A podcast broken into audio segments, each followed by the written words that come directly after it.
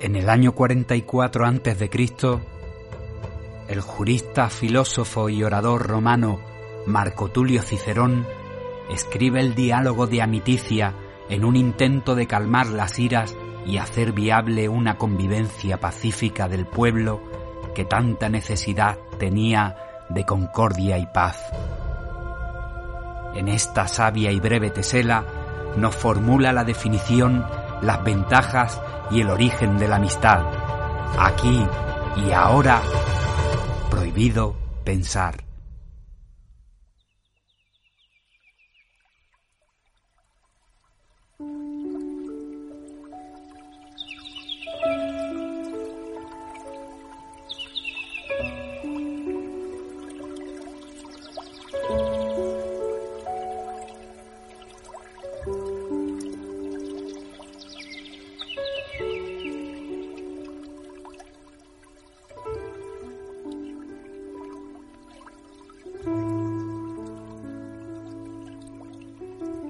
No es otra cosa la amistad que un sumo consentimiento de las cosas divinas y humanas con amor y benevolencia. Un don tan grande que no sé si han concedido los dioses, excepto la sabiduría, otro mayor a los mortales. Prefieren unos las riquezas, otros la buena salud, otros el poder otros las honras y muchos los deleites. Esto último es sólo propio de las bestias y lo otro caduco y perecedero, dependiente no de nuestro arbitrio, sino de la inconstante fortuna. Y así discurren noblemente los que constituyen el sumo bien en la virtud, y esta misma es la que engendra y mantiene las amistades, de modo que sin ella no puede haberlas en manera alguna. Interpretemos pues la virtud como la acostumbramos a entender por el uso común de la vida y nuestros discursos y no la midamos como algunos doctos por cierta magnificencia de palabras. Contemos por buenos a los que son tenidos por tales, como los Paulos, los Catones, los Galos, Filos, Escipiones, con los cuales se contenta lo común de la vida, y dejemos aquellos que nos es imposible hallar.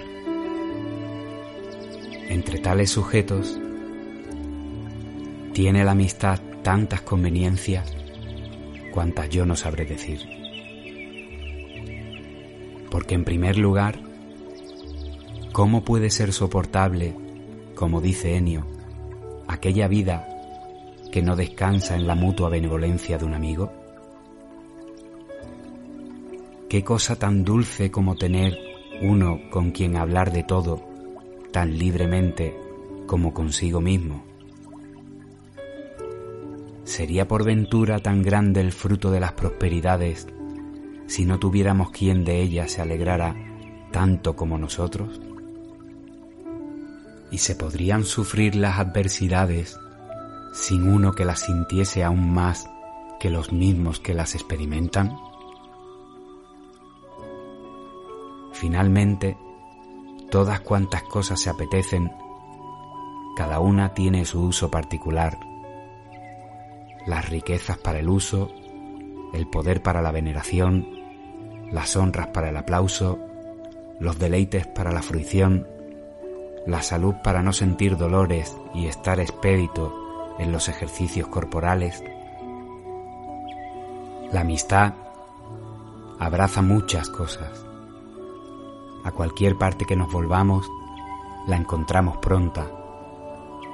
En todas tienen lugar nunca es impertinente y jamás molesta. De modo que no usamos más del agua y del fuego, como dicen, que de la amistad.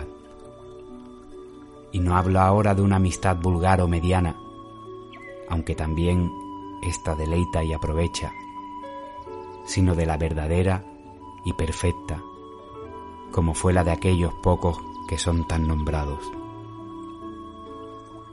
Esta hace más abundantes las prosperidades y las adversidades partiéndolas y comunicándolas más llevaderas.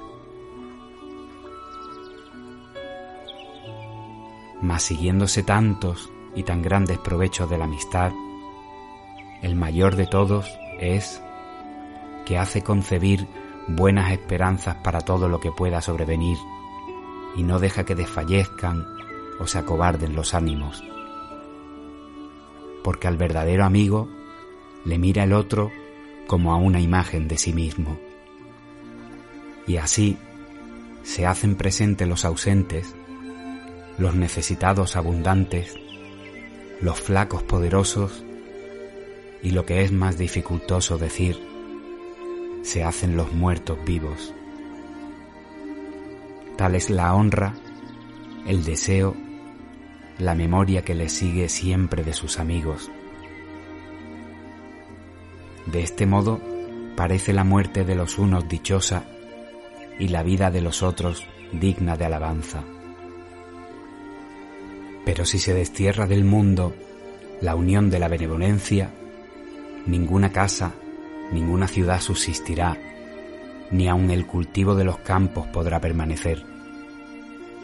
Y si por esto no se entiende bastante cuanta sea la fuerza de la amistad y de la concordia, de las disesiones y discordias se podrá entender.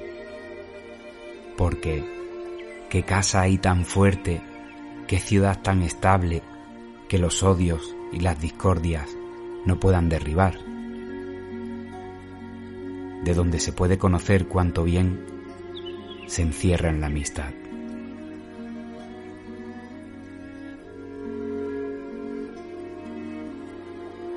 Muchas veces, pues, cuando me paro a pensar en la amistad, me parece digno de la mayor consideración si se introdujo por flaqueza y necesidad, de suerte, que por recíprocos oficios reciba uno del otro lo que no alcanza por sí mismo y lo vuelva mutuamente. O si era esto propio y consiguiente de la amistad. Pero su origen más antiguo, más honesto y más hijo de la naturaleza, porque el amor que ha dado nombre a la amistad es el principal motivo de conciliarse la benevolencia,